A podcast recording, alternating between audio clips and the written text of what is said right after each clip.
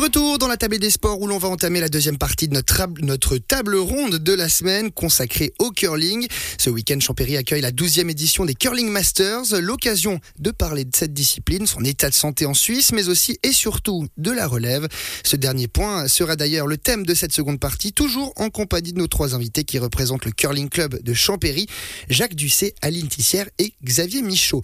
Je me tourne vers vous, Xavier Michaud justement. Vous êtes le responsable du mouvement junior. Ben, question toute bête mais quelle est la cote du curling chez les plus jeunes?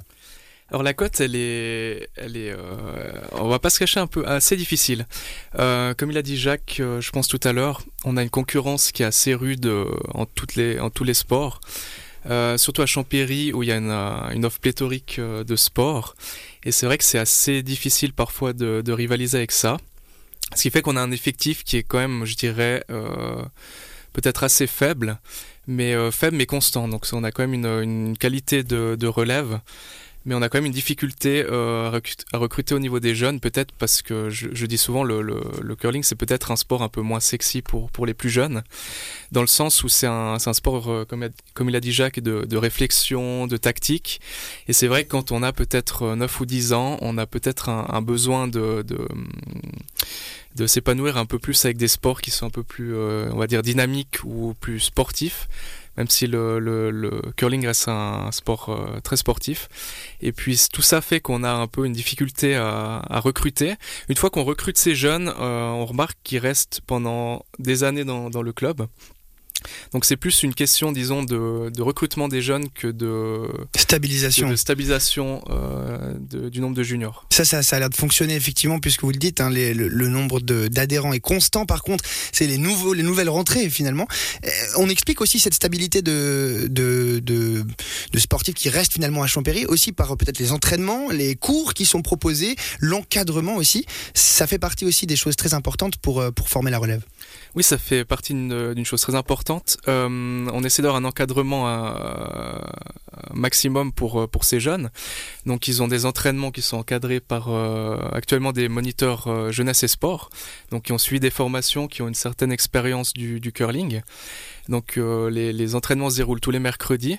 Et puis le Curling Club Champéry organise chaque année un camp junior roman. On accueille une quarantaine ou voire une cinquantaine de juniors de, toute la Suisse et ça, ça permet aussi de, resserrer les liens entre les clubs et puis de, montrer que, que, Champéry est une terre de curling aussi pour euh, les juniors. La relève semble donc euh, bien assurée du côté de Champéry. Euh, je me tourne vers vous. on parlait tout à l'heure hors micro de la représentation féminine au sein du curling, notamment chez les plus jeunes. Une, représentation qui est, qui est pas optimale actuellement. Il y a une grosse différence entre hommes et femmes finalement. comment on explique ça et, surtout comment on contre ça si on veut le contrer? Alors actuellement, il n'y a aucune fille euh, chez les juniors. Effectivement, ça n'a pas toujours été comme ça. Hein. On en a eu euh, quand même euh, un certain nombre par le passé. On a toujours un certain nombre de femmes actives aussi parmi les membres du tournoi interne, mais ça reste une minorité. C'est clair, on n'a plus du tout d'équipes essentiellement féminines, si je me trompe pas. On en avait une ou deux. Maintenant, on a quelques équipes mixtes, mais quand même une majorité d'équipes masculines. Alors, comment expliquer cela? Franchement, euh, j'ai pas vraiment d'explication parce que je trouve que c'est un sport qui est, vraiment tout à fait accessible euh, aux femmes. Il n'y a pas vraiment de différence de niveau, euh, contrairement à d'autres sports qui sont peut-être plus, comment dire, plus basés sur la musculature ou bien sur la performance de vitesse ou autre.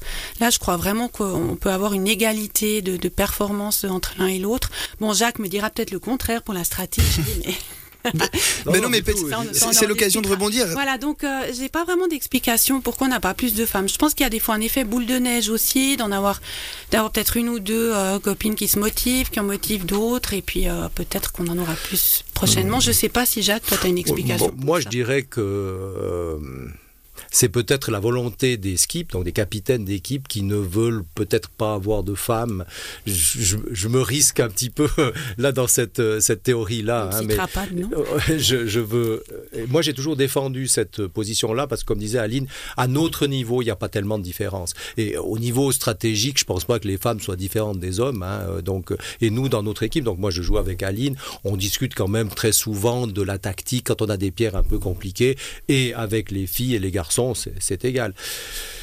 Comment faire pour attirer des femmes J'aimerais bien qu'il y ait plus de femmes, et c'est pour ça d'ailleurs que je voulais qu'Aline soit là aujourd'hui, pour, en parler, parce que je trouve que c'est important. Et puis chez nous, ben, ça, amène tout de suite une petite touche euh, supplémentaire qui est, vraiment agréable. Il y a peut-être aussi euh, quelque chose à changer dans la façon de mettre en avant peut-être la discipline aussi. C'est ce qui va peut-être amener d'autres euh, adhérents, adhérentes.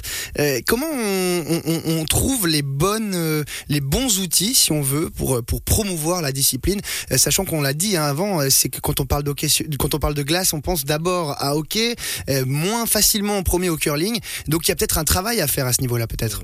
Mais on parle pas tellement du hockey féminin. Mhm. que je sache. Mhm. Je m'intéresse peu au hockey, mais en fait, euh, euh, je sais pas. Nous, à Champéry, on organise une série de, de, de, formations assez régulièrement. Est-ce que ça, ça peut motiver peut-être des personnes aussi? Donc, euh, les cours que, que les, nos moniteurs ont suivis, c'est presque été toujours à, Champéry et on a un très bon contact avec la fédération suisse. Euh, Ouais, ça, il reste pas mal d'inconnus. Moi, je pense que c'est surtout la volonté de chacun d'aller chercher quelqu'un euh, dans son entourage et dire ok viens essayer puis tu verras que mhm. c'est intéressant. Si on parle de la relève euh, cette fois-ci un petit peu plus élitiste, cette relève qui vise le plus haut niveau finalement, euh, comment se porte cette relève qui justement viendra peut-être succéder d'ici quelques années au skip de Cruz, on en parlait, ou encore à Trinizoni qui, qui, qui, skip féminine aussi, qui a représenté la Suisse. Xavier Michaud, comment on, on voit cette relève élitiste là alors la relève, elle, est, euh, elle, est, elle, a, elle, a, acquis un niveau qui est euh, bien supérieur au passé. Euh, il faut savoir que le curling, il s'est assez professionnalisé au niveau suisse et international, mais surtout au niveau suisse. La fédération de curling nationale, donc Swiss Curling, a initié ça il y a quelques années. Donc il y a eu une professionnalisation des dirigeants. Avec différents cadres aussi par rapport aux équipes, cadre A, 4B à l'instar de Swisski. Exactement. Donc il y a un, encadrement qui est beaucoup plus professionnel. Et puis maintenant, euh, si on voit par exemple des, juniors aujourd'hui, ce sont des, vrais sportifs. Donc ils font par exemple, euh, je un exemple, ils font autant de, musculature, de, fitness que d'entraînement sur glace euh, à l'heure actuelle, ce qui n'était pas forcément le cas il y a quelques années.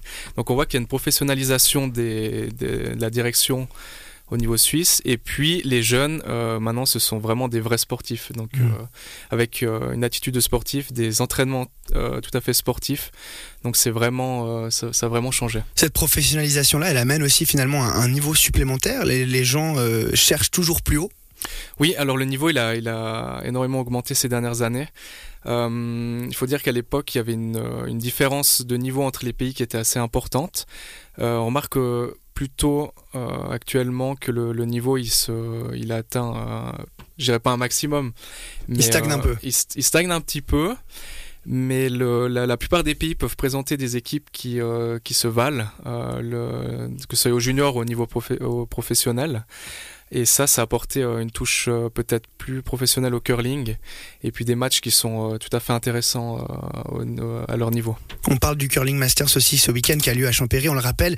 Ces événements-là, à l'échelle internationale, ça peut avoir aussi une résonance dans la tête des plus jeunes qui vont voir, qui vont venir justement en tant que spectateurs observer ce qui se passe et se dire tiens, si j'avais encore un doute, je veux faire ça, Jacques Dusset.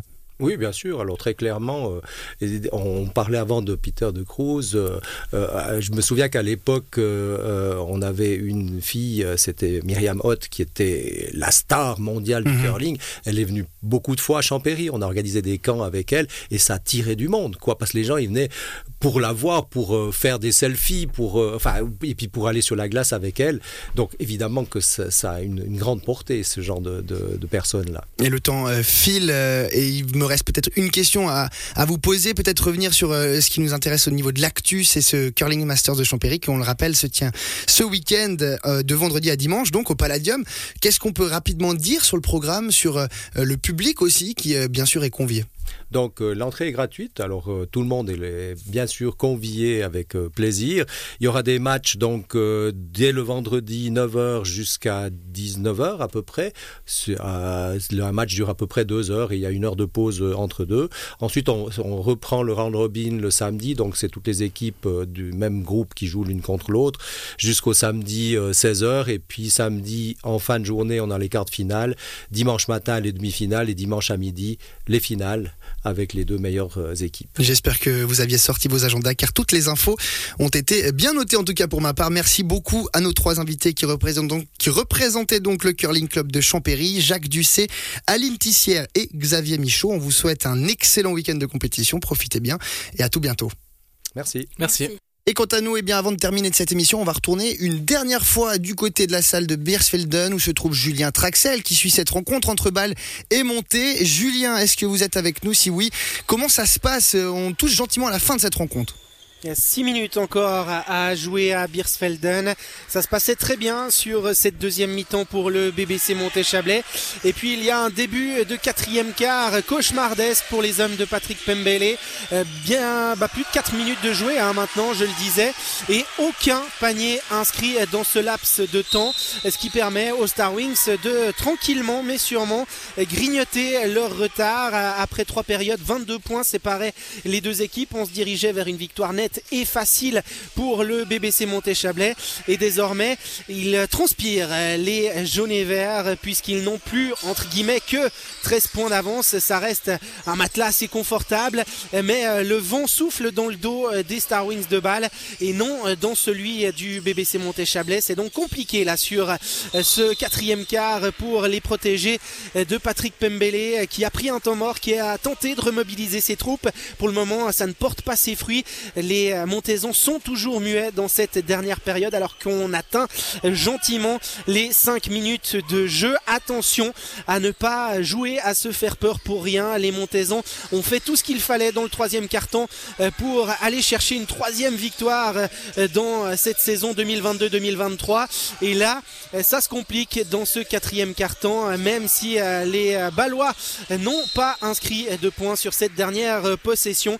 Et puis deux autres matchs que nous suivons en direct en cette fin de journée. Ces deux matchs, euh, évidemment, nous en parlerons euh, lors euh, de la prochaine heure sur la fin de notre soirée de basket, les matchs qui concernent le Vevey Riviera Basket et le BBC 3 Torrents. Merci Julien Traxel. On va effectivement, comme vous l'avez dit, vous retrouver plus tard dans cette soirée de basket pour justement suivre cette fin de match entre les Star Wings de Bâle et le BBC monté Chablais. Quant à nous, pour la tablée des sports, eh bien, elle se termine sur ça. Merci d'avoir été avec nous, merci de l'avoir suivi. Merci également à Philippe Berthollet qui était à la technique. À toutes et tous, excellent week-end. Bye bye.